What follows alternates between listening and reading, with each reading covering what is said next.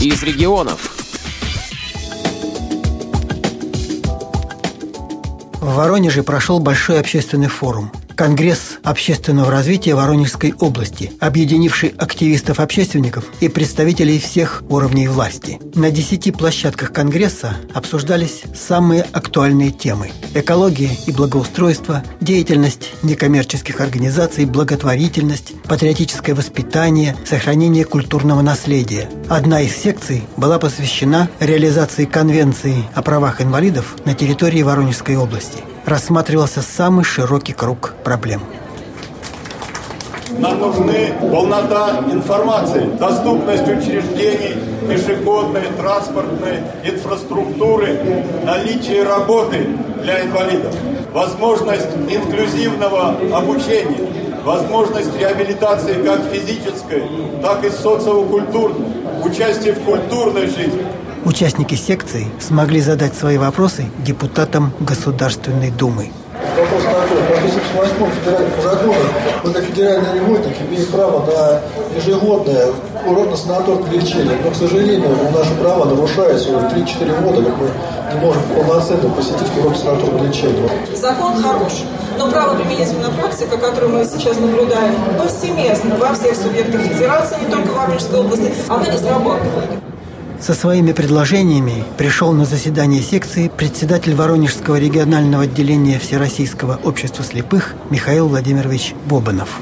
У меня предложение тут только одно. Внести изменения в закон о квотировании рабочих мест. Чтобы работодатели, которые сейчас по закону обязаны организовывать рабочие места там от 30 работающих и больше, там, одно место или более, могли размещать производство совместно друг с другом образуясь что более удобно, на площадках, на наших предприятиях, общественных организаций. Цель здесь такая, что сконцентрировать инвалидов в одном месте. То есть, чтобы не разбрасывать по разным предприятиям, Конечно. а чтобы... А чтобы целиком, финансирование частично идет. Организовать предприятие. Да, у нас оно организовано, площадки есть 8 тысяч квадратных метров. И концентрировать их в одном месте. То есть производство может быть и увеличено за счет этого. Вот они набрали вместе, соединились там 15-20 человек и открыли какой-то конвейер. Что-то выпускают. Или там упаковка, или еще. Различные виды можно придумать. И там будут работать люди с ограниченными возможностями да, здоровья. мы можем разместить примерно человек 30-40. Вот, пожалуйста, они общаются, они создают самодеятельность, они занимаются там шахматы, они хотят экскурсии. И все они вместе. То есть не только работа, но и социализация, и реабилитация. Да, да, да. И то, что называется доступная вот среда. Она и доступная среда, все вместе. Реализация Конвенции о правах инвалидов – работа долгая и нелегкая. Вот что предлагает руководитель учебно-ресурсного центра «Доступная среда» Александр Попов. Мы планируем на этой площадке начало работ по созданию очень серьезного документа, который будет называться «Стратегия развития сообщества людей с инвалидностью на ближайшие пять лет». В этом документе будут отражены ключевые болевые точки сообщества людей с инвалидностью, будут предложены пути решения, а, будут создаваться рабочие группы для того, чтобы подготовить этот документ к тому, чтобы его принять как официальный документ на Координационном совете при губернаторе. Доступная среда – это прежде всего доступность различных объектов для приема и обслуживания людей с инвалидностью. На данный момент строящиеся объекты жилого фонда, коммерческие объекты, парки, объекты дорожной инфраструктуры строятся по проектам, которые не проверяются на предмет доступности для людей с инвалидностью.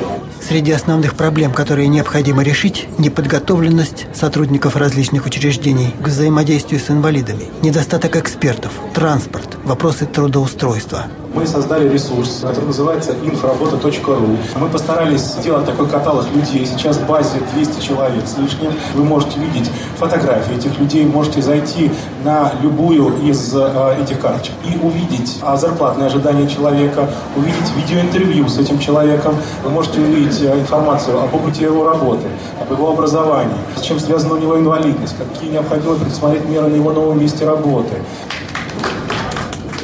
Среди участников секции молодые люди спортивного вида на инвалидных колясках. Как вас зовут, представьте? Хлебников Михаил. Ага. И вы занимаетесь? Паралимпийской легкой атлетикой, специализация толкания метания. Скажите, пожалуйста, как вы в настоящий момент себя ощущаете? Вот с Паралимпиадой, вот как-то это повлияло на спорт? На отношение к спорту внутри команды нисколько не повлиял, наоборот, озлобило. В добром понятии этого слова озлобили. Команда, ребята готовы доказать свое преимущество в мире. Пускай они такими вот некрасивыми методами убирают сильнейших конкурентов, конкурентов в мире, но мы еще свое покажем. Мы готовимся выстрелить вдвойне сильнее. Команда омоложается, ребята молодые, перспективные. А проблемы какие-то есть? Проблемы? Да как везде, конечно же, есть. Это нехватка финансирования, это на выезд соревнований, на экипировку команды, на медикаменты, так он на полноценный тренировочный процесс. Частично спонсоров привлекаем, частично за счет бюджета, ну, как-то совместными путями приходим к результату. А вот э, вопросы доступной среды как-то... Ну, доступная вас... среда, мне кажется, это не только пандус. Сейчас вот если пандус есть, это все хвалятся, мы это сделали. Это может только быть 5% от 100% проблем, которые связаны с инвалидами, с доступной средой. Основная проблема, мне кажется, надо начинать э, с адаптивного жилья, то есть человек, который не может элементарно выйти на улицу. То сейчас строятся микрорайоны, которые адаптированы уже. И пандусы есть, или нулевой цикл, этаж. Как бы это региональные, федеральные программы, которые могли бы способствовать переселению инвалидов, людей с ограниченной возможностью. Именно такие районы, такие квартиры, которые бы они бы могли самостоятельно справляться, передвигаться. То есть независимо минимизировать стороннюю помощь. Вице-президент Фонда защиты прав инвалидов «Жизнь» Анна Викторовна Царалунга посвятила свое выступление социализации людей с ограниченными возможностями здоровья.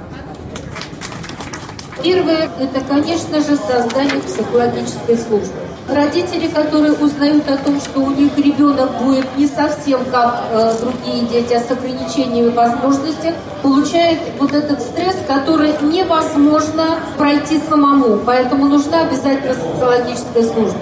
Те люди, которые получают инвалидность уже во взрослом состоянии, то же самое. Без психологической службы это невозможно. Второй момент. Вот самое страшное для людей, которые находятся с ними рядом, это даже не то, что что-то случится э, с их наблюдаемым, а самое страшное, что что-то случится с нами. И что будет с тем человеком, который останется без нашего внимания?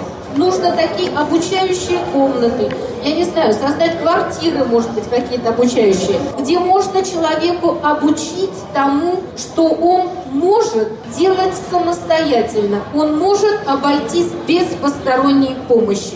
И еще один момент. У нас есть очень много полезных советов, которыми мы могли бы поделиться.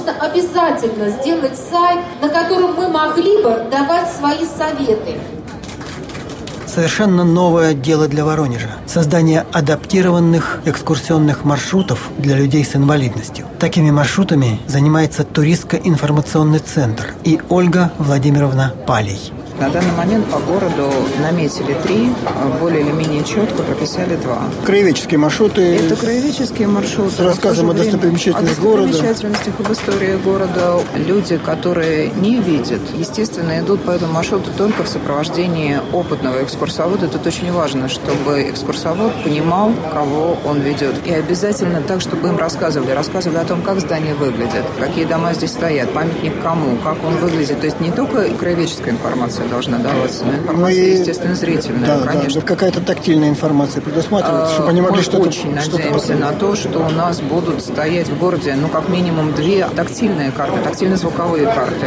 То есть вы подходите, и вы можете пальцами либо считать информацию по Брайлю, либо вы можете ее ощутить. Это будет, например, брельеф какой-то части города.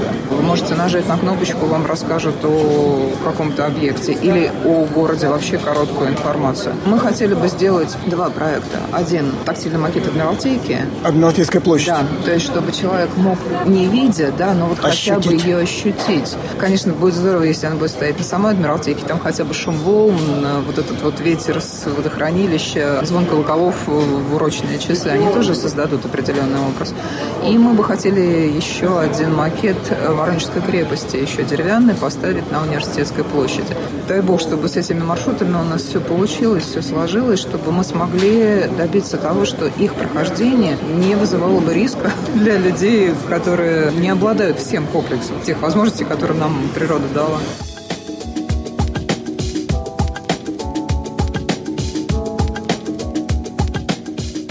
На секции, посвященной реализации Конвенции о правах инвалидов на территории Воронежской области Конгресса общественного развития, обсуждались все аспекты жизни людей с ограничениями по здоровью и способы, как сделать их жизнь лучше. Надеемся, что голос активистов будет услышан. Сергей Сыноров для Воронежской областной специальной библиотеки для слепых имени Короленко –